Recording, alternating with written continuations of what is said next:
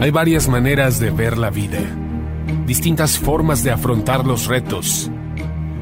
Cada palabra y acción tiene un resultado. Crisis o cambio. Imposibilidad u oportunidad. Derrota o victoria. Destino o decisiones.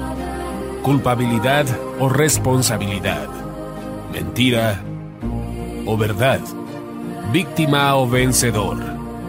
La diferencia se marca en los pensamientos, las ideas y las acciones. Esto es Mensajes de Victoria con Marco Tulio Carrascosa.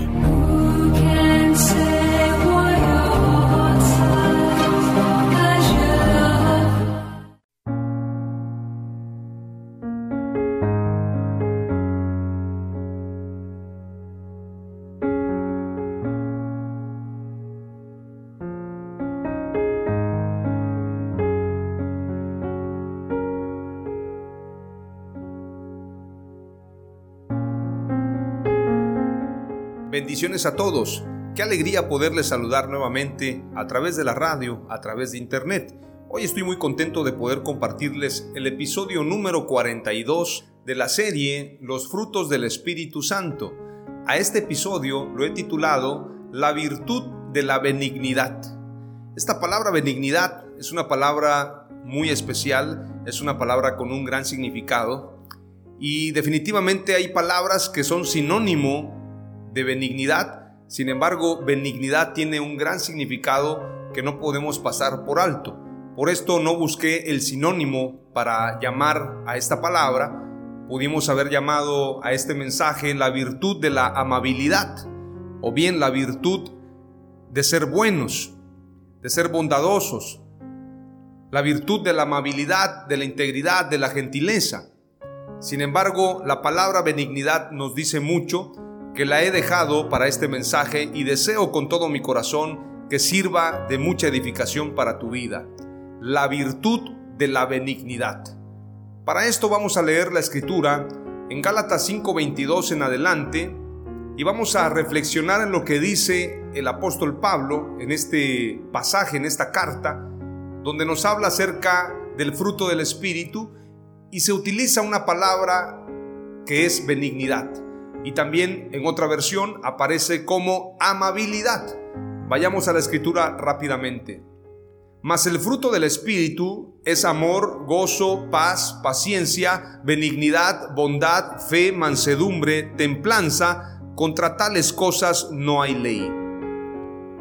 En otra versión dice, en cambio, el Espíritu produce amor, alegría, paz, tolerancia, amabilidad, bondad, lealtad, humildad y dominio de sí mismo. Dominio propio se maneja en otra versión. Ninguna ley existe en contra de todas estas cosas. La palabra benignidad en una versión, en otra se traduce amabilidad. Si hablamos de benignidad o amabilidad, tenemos que entender lo que la escritura nos está diciendo. ¿Para quién debe ser esa amabilidad? A veces pensamos que la amabilidad debe ser solamente con aquellos con quienes tenemos buena relación. La amabilidad pensamos que debe ser con nuestra familia, con nuestros seres queridos, con nuestros amigos, con nuestros compañeros del trabajo, de la escuela, o bien con nuestros hermanos de la congregación. Sin embargo, la escritura nos dice que la amabilidad, la benignidad debe ser para con todos. Veamos lo que dice el contexto de Gálatas 5:22. En este sentido vamos a leer Gálatas 5:13 al 15. Dice la palabra de Dios, porque vosotros, hermanos, a libertad fuisteis llamados, solamente que no uséis la libertad como ocasión para la carne, sino servíos por amor los unos a los otros. Porque toda la ley en esta sola palabra se cumple. Amarás a tu prójimo como a ti mismo. Pero si os mordéis y os coméis unos a otros, mirad que también no os consumáis unos a otros. He dicho que estoy leyendo la palabra de Dios porque esta carta fue inspirada por el Espíritu Santo y quien escribe es el apóstol Pablo. Y nos está hablando del amor hacia el prójimo. Veamos lo que dice en otra versión. hermanos, han sido llamados a disfrutar de libertad. No utilicen esa libertad como tapadera de apetencias puramente humanas. Al contrario, háganse esclavos los unos de los otros por amor. Toda la ley se cumple si se cumple este solo mandamiento. Amarás a tu prójimo como a ti mismo. Pero si andan mordiéndose y devorándose unos a otros, terminarán por destruirse mutuamente. Esta carta a los Gálatas nos habla de la condición de la iglesia. Había crítica, había chisme, murmuración, había envidia, desconfianza. Y el apóstol Pablo se dirige a una iglesia, los Gálatas, la iglesia en Galacia, se dirige a ellos porque están teniendo un combate en cuanto hacia guardar la ley, por lo tanto se había generado esa controversia. Y el apóstol Pablo les dice puntualmente, si ustedes verdaderamente quieren cumplir la ley, deben comenzar en cumplir este solo mandamiento, amar a nuestro prójimo, amar a tu prójimo como a ti mismo. Porque si tú amas a tu prójimo, no le vas a matar, no le vas a robar, no le vas a mentir, no lo vas a engañar, no le vas a quitar a su esposa, no le vas a hacer daño, no le vas a quitar su negocio, no lo vas a difamar, el amor al prójimo es toda la ley. El que ama al prójimo verdaderamente está guardando la ley de Dios. Recordemos el pasaje del joven rico con Jesús. Dice la escritura en Lucas, este es un pasaje memorable, Lucas 18, verso 18 en adelante, Lucas 18, 18. Dice, le preguntó cierto hombre principal diciendo, Maestro bueno, ¿qué haré para obtener la vida eterna? Y Jesús le dijo, ¿por qué me llamas bueno? Ninguno es bueno sino solo uno, Dios. Tú conoces los mandamientos, no cometas adulterio, no cometas homicidio, no robes, no digas falso testimonio, honra a tu padre y a tu madre. Entonces él le dijo, todo esto lo he guardado desde mi juventud. Jesús al oírlo le dijo, aún te falta una cosa Vende todo lo que tienes y repártelo a los pobres, y tendrás tesoro en el cielo, y ven, sígueme. Entonces él, al oír estas cosas, se entristeció mucho porque era muy rico. ¿Cuál fue el error del joven rico? Muchos piensan que el pecado del joven rico era ser rico. La escritura no nos dice eso. De hecho, el pasaje dice claramente que los que confían en las riquezas no heredarán el reino de Dios. Difícilmente podrán entrar al reino de Dios.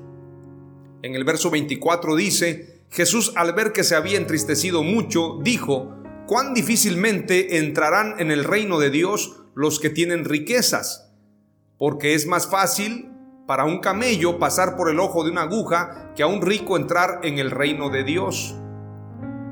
En este pasaje Jesús no se está enfocando a los bienes materiales, sino a poner la confianza en los bienes materiales. Pero sobre todo, a no cumplir con el verdadero mandamiento de amar al prójimo. Porque es imposible que una persona que posee riquezas, es imposible que hable de amor cuando no está ayudando a su prójimo. Es imposible porque la persona no puede decir es que no tengo, es que no puedo, porque es millonario, es millonaria. Y debería tener en cuenta lo que la escritura dice también en Mateo 25. El problema del rico no eran las riquezas, sino no saber amar a su prójimo. Por esto Jesús le dijo, si quieres verdaderamente ser mi discípulo y seguirme, haz una sola cosa que te hace falta Vende todo lo que tienes y repártelo a los pobres y tendrás tesoro en el cielo y ven, sígueme. Porque es imposible que nosotros, teniendo a Dios en nuestro corazón, no podamos amar a nuestro prójimo, porque Él es amor. El que no tiene amor no ha conocido a Dios, pero el que tiene a Dios en su corazón, ama, bendice, comparte. Por esto es muy lamentable señalar que hay iglesias donde generan ciertas divisiones a manera de club. Hay un área para ricos, hay un área para gente de clase media. Hace años compartía de esto Marcos Witt, que hay iglesias donde tienen un parqueo para carros de lujo y un parqueo para carros comunes. Eso es muy lamentable. Eso tiene que cambiar dentro de la iglesia. Y entonces lo que yo estoy compartiéndote hoy es acerca precisamente de que seamos benignos unos con otros y que aprendamos la benignidad de Dios. Veamos lo que dice el significado de la palabra benignidad. Benignidad se refiere a los valores de algo o alguien que es considerado bueno en su esencia. La palabra benigno deriva del latín benignus, compuesto por todos los vocablos bene, que significa bueno, y genus, que indica nacido. Por lo tanto, etimológicamente significa que es algo concebido o creado para el bien. Tú y yo nacimos de nuevo. Todos los que somos cristianos hemos nacido de nuevo y hemos nacido de nuevo para hacer el bien. El nuevo nacimiento representa una nueva criatura, una nueva persona, un nuevo ser, un hijo de Dios que fue creado para hacer el bien. El término benignidad se utiliza como un adjetivo que se usa para describir personas, cosas o intangibles, como por ejemplo la benignidad de Juanita ayudó a su pueblo a salir del dolor. Los exámenes comprueban la benignidad del tumor o todos buscan la benignidad del espíritu. Está hablando de algunos ejemplos. La persona que expresa benignidad tiene cualidades positivas como simpatía, comprensión, buena voluntad, paciencia y amor con las personas de su entorno. Es considerado una buena persona de buen corazón y que actúa en relación a buenas intenciones, siendo sincera, comprensiva y tolerante. En medicina, el término benignidad o benigno suele indicar el resultado de exámenes sobre afecciones, tumores o enfermedades que no afectan gravemente la salud del paciente y no es cancerosa. Algunos sinónimos de la palabra benignidad son benevolencia, complacencia, humanidad, afabilidad, piadoso, templado, aplacible o mansedumbre. Antónimos de benignidad podemos encontrar las palabras malignidad, desapacible, duro, crudo, ya que hacen referencia a algo o alguien que produce daño y que es perjudicial. La palabra benignidad se traduce al inglés como kindness, en referencia a una persona, es decir, una persona amable. Kindness. En cambio, para hacer hablar sobre meteorología, en este caso, si estamos hablando de una cuestión meteorológica, se utiliza la palabra mildness, que tiene que ver con suavidad también. Es decir, que la lluvia vendrá con suavidad, es decir, no habrá una tormenta, sino será una lluvia suave. En este sentido se utiliza la palabra mildness y en el caso de amabilidad es la palabra kindness. Una persona amable, una persona suave, una persona tierna, una persona amable es la que muestra amor en su trato con los demás. Por esto se le dice a una persona que amable cuando tiene un buen trato con las personas. Benignidad en la Biblia se refiere a un comportamiento ejemplar de todo cristiano, proclamando gracia, ternura y compasión. Los valores cristianos muestran excelencia en su comportamiento en virtud de su benignidad, demostrando amabilidad, integridad y gentileza con sus prójimos, sin crear distinciones. Lo que yo decía, esos lugares donde hay estacionamiento para millonarios, estacionamiento para clase media, eso es un grave error dentro de la iglesia o se le da un mayor trato a quienes predican y también de esto tenemos que hablar. Una cosa es que prediquemos la palabra de Dios y tengamos un respeto por predicar la palabra, pero otra cosa es que busquemos que nos honren a nosotros. Muchas veces se le dan primeros lugares a los pastores y veamos lo que dijo Jesús, que los fariseos buscaban los primeros lugares en la sinagoga. Pero nosotros tenemos que ser hermanos y debe de haber igualdad entre nosotros. Que nadie se enseñoree de la iglesia. Aunque es otro tema, es importante destacarlo porque dentro de la amabilidad no puedo ser más amable con un pastor y dejar de ser amable con una persona que es recién convertido. Es decir, mi trato de amabilidad tiene que ser por igual.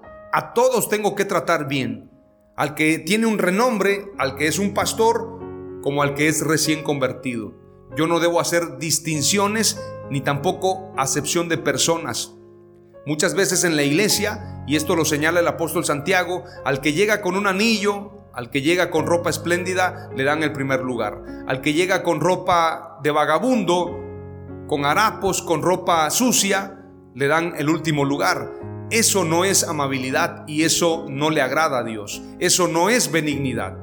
Veamos más adelante lo que dice esta definición.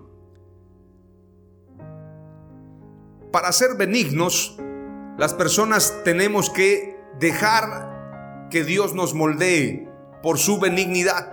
Es decir, yo no puedo ser benigno si no recibo la benignidad de Dios. Yo tengo que dejarme moldear por Dios para poder ser benigno, poder ser amable, poder ser atento, afectuoso con los demás. De esa manera yo puedo mostrar el amor de Dios. La benignidad también tiene un parecido con bondad, pero hay una diferencia entre benignidad y bondad.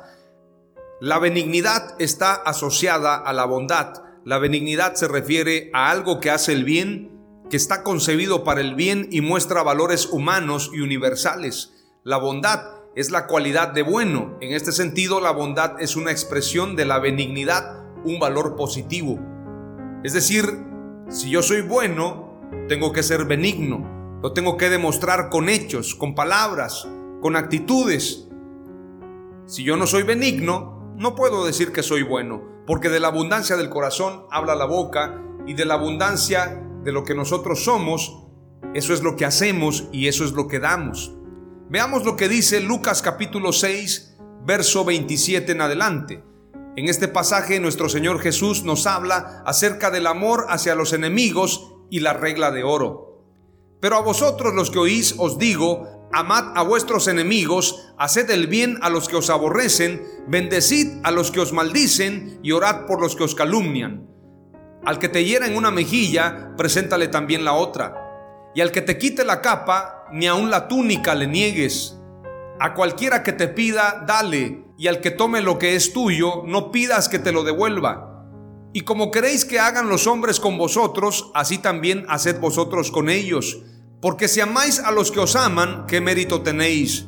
Porque también los pecadores aman a los que los aman. Y si hacéis el bien a los que os hacen el bien, ¿qué mérito tenéis? Porque también los pecadores hacen lo mismo. Y si prestáis a aquellos de quienes esperáis recibir, ¿qué mérito tenéis? Porque también los pecadores prestan a los pecadores para recibir otro tanto. Amad pues a vuestros enemigos y haced el bien, y prestad, no esperando de ello nada y será vuestro galardón grande y seréis hijos del Altísimo, como Él es benigno para con los ingratos y malos. Sed pues misericordiosos, como también vuestro Padre es misericordioso. Prestemos atención a lo que dice el verso 35. Claramente dice, y seréis hijos del Altísimo, porque Él es benigno para con los ingratos y malos. Sed pues misericordiosos como también vuestro Padre es misericordioso. De eso se trata el cristianismo, que seamos como nuestro Padre Celestial, que seamos benignos aun con aquellos que son malos, aun con aquellos que son nuestros enemigos, aun con aquellos que nos calumnian, nos maldicen, nos abofetean, nos quieren hacer daño. Aún con ellos tenemos que ser benignos. Efesios 4:31 al 32 dice, Quítense de vosotros toda amargura, enojo, ira, gritería y maledicencia y toda malicia. Antes sed benignos unos con otros, misericordiosos, perdonándoos unos a otros, como Dios también nos perdonó a vosotros en Cristo. Tenemos que perdonar al que nos ofende. Tenemos que ser buenos aun con aquellos que son malos. Seamos benignos unos con otros, misericordiosos, perdonándonos unos a otros como también nos perdonó el Señor. Si Dios me perdonó, yo tengo que perdonar, yo tengo que amar. Si verdaderamente he conocido a Dios, tengo que amar a mi prójimo y amar a mis enemigos. Primera de Pedro 2, 1 al 3 dice, Por tanto, desechando toda malicia y todo engaño e hipocresías y envidias y toda difamación, Deseen como niños recién nacidos la leche pura de la palabra, para que por ella crezcan para salvación, si es que han probado la bondad del Señor.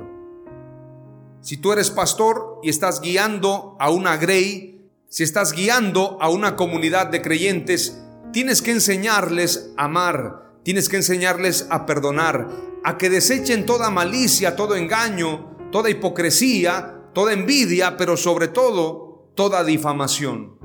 Hoy en día es muy común dentro de las iglesias, dentro de las congregaciones y en este mundo la difamación, hablar mal de otros, difamarlos, utilizar el falso testimonio, utilizar una imagen de Facebook falsa y hacerle daño al prójimo. Hoy en día es muy común, pero lo lamentable es que dentro de las iglesias, dentro de las congregaciones, existe ese terrible mal.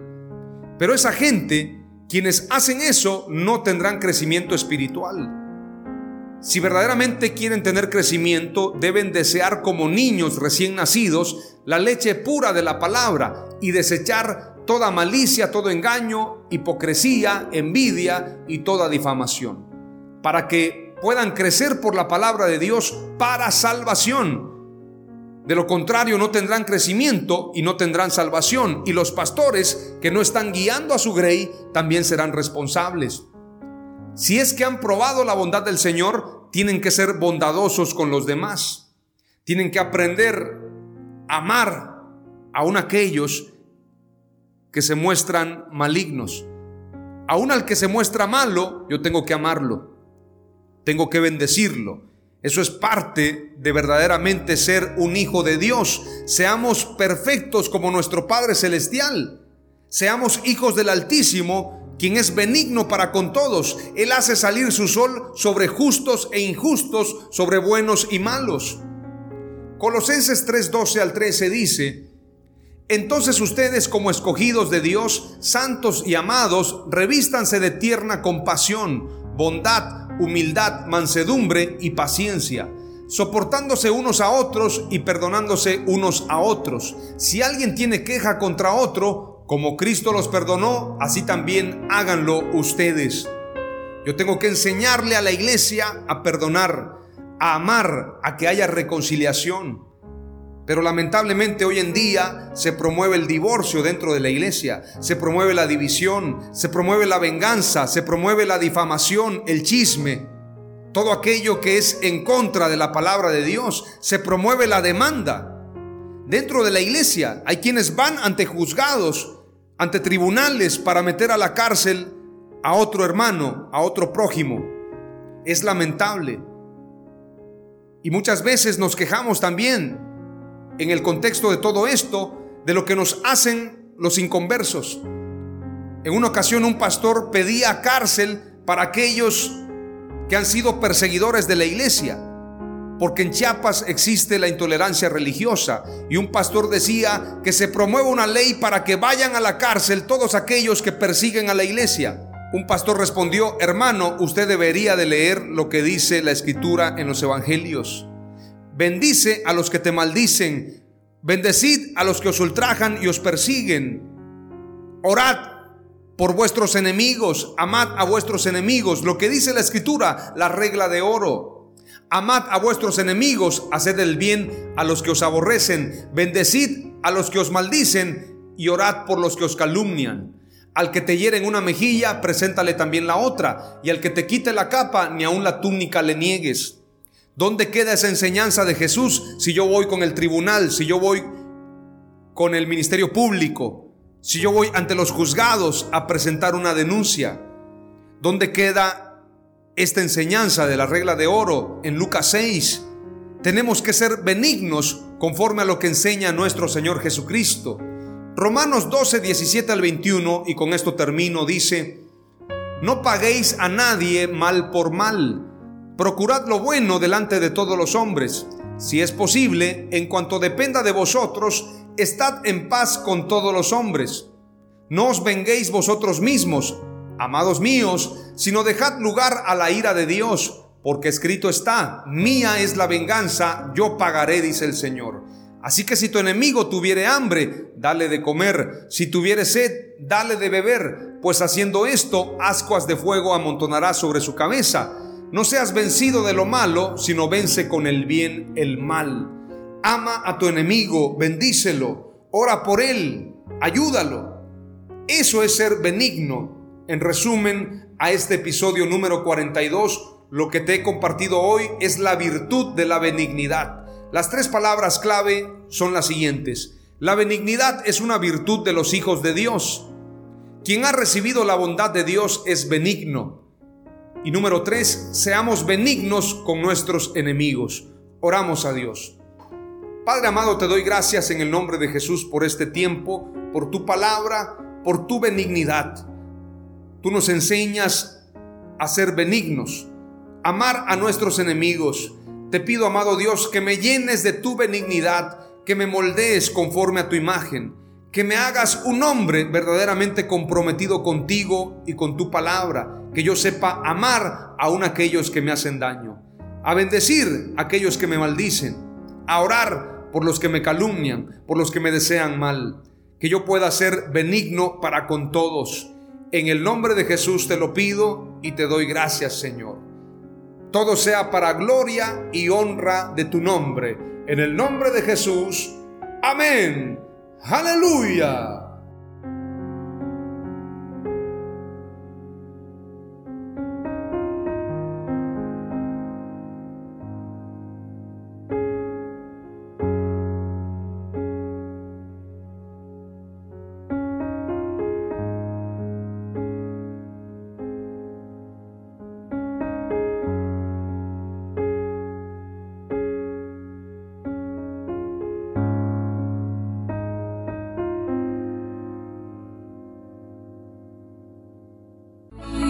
Esto fue Mensajes de Victoria con Marco Tulio Carrascosa. Gracias por escucharnos y seguirnos en nuestras redes sociales. Si deseas invitarnos a tu ciudad, escríbenos por inbox o al WhatsApp 961 66 882 99 961 66 882 99.